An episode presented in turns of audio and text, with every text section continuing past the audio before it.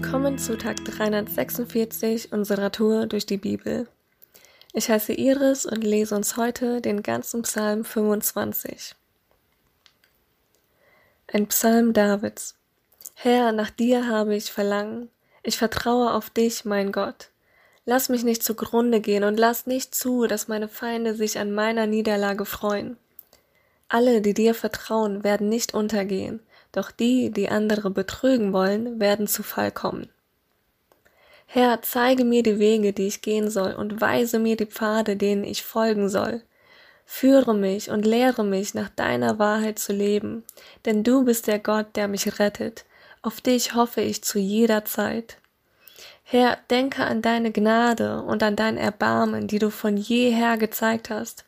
Herr, vergib mir die Sünden meiner Jugend und sieh mich mit gnädigen Augen an, denn du bist gütig. Der Herr ist gut und gerecht, darum zeigt er den Sündern den richtigen Weg. Er zeigt den Demütigen, was richtig ist, und lehrt sie seinen Weg. Mit Gnade und Treue leitet der Herr alle, die seinen Bund halten und seinen Geboten gehorchen.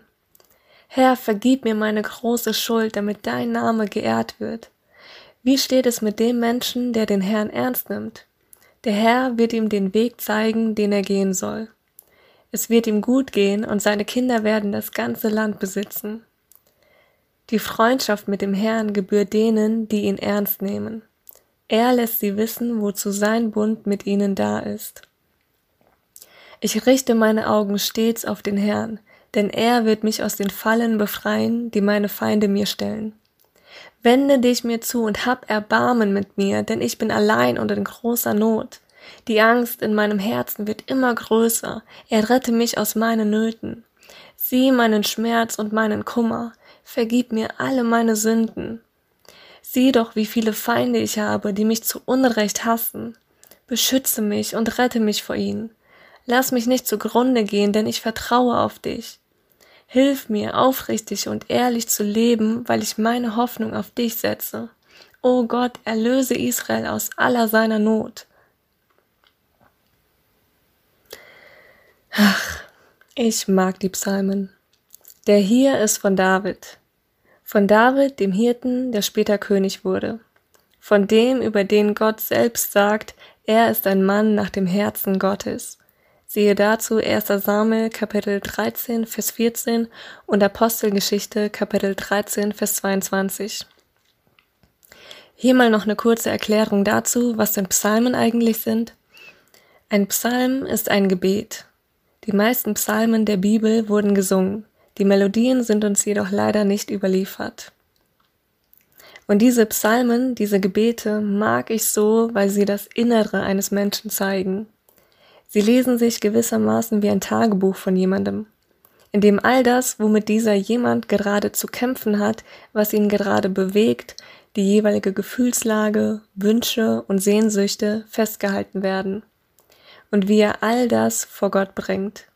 Ausdruck von Freude, Leid, Wut, Kummer, Reue, Schmerz, Dankbarkeit, Bitten, Ängste, Zweifel, Flehen, all das findet sich in den Psalmen. So schön persönlich und so schön ehrlich. Die Psalmen sind vor allem hilfreich dabei zu sehen und zu lernen, wie man beten kann, wie man seine Anliegen vor Gott bringen kann. Viele tun sich ja mit dem Beten schwer, besonders wenn man es vorher noch nie gemacht hat. Deshalb an die Zuhörerschaft, die nicht wirklich weiß, wie man betet, gebe ich folgenden Rat. Lest die Psalmen. Gibt's 150 Stück davon. Manche kürzer, manche länger. Für jede Lebenslage ist was dabei.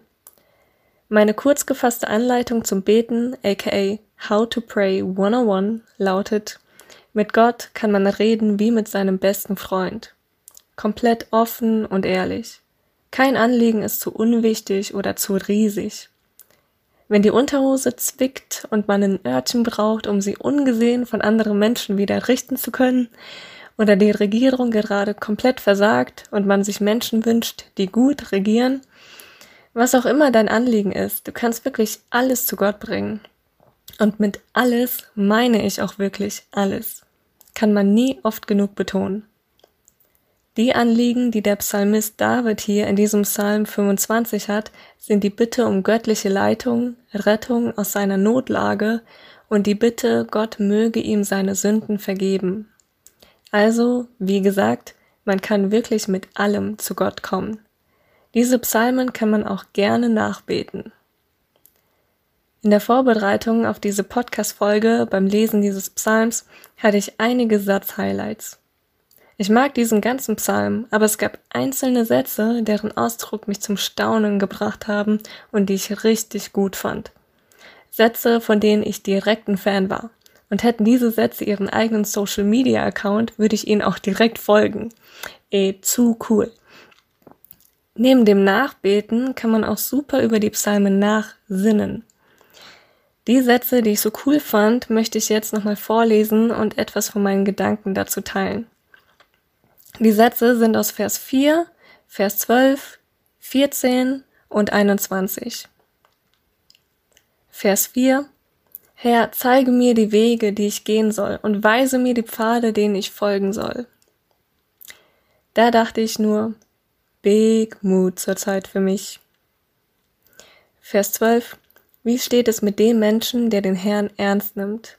Der Herr wird ihm den Weg zeigen, den er gehen soll. In anderen Übersetzungen steht da, wer Ehrfurcht vor dem Herrn hat. Hier wird's übersetzt mit Gott ernst nehmen. Ich mag diesen Ausdruck. Gott ernst nehmen. Gott mal beim Wort nehmen. Ich glaube, das sage ich ab sofort, wenn mich jemand fragt, ob ich gläubig bin. Dann sage ich einfach, ich nehme Gott ernst. Vers 14. Die Freundschaft mit dem Herrn gebührt denen, die ihn ernst nehmen. Er lässt sie wissen, wozu sein Bund mit ihnen da ist. Wenn man Gott ernst nimmt, kann man mit ihm befreundet sein. Gott als Freund haben. Einfach zu krass.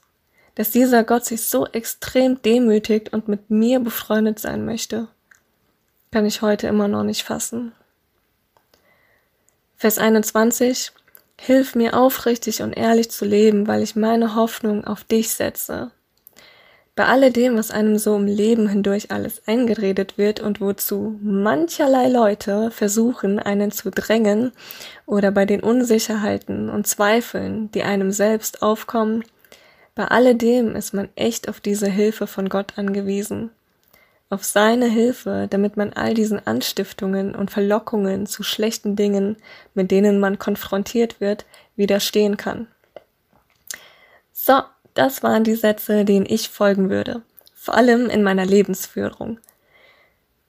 Was sind deine Satzinfluencer oder deine Influence Sentences aus diesem 25. Psalm? Schreib dir die Sätze auf, bete sie zu Gott und denke weiterhin über sie nach. Heute ist ein guter Tag, um mit dem Beten anzufangen und ein guter Tag für einen guten Tag. Lass Gottes Wort in deinem Alltag praktisch werden.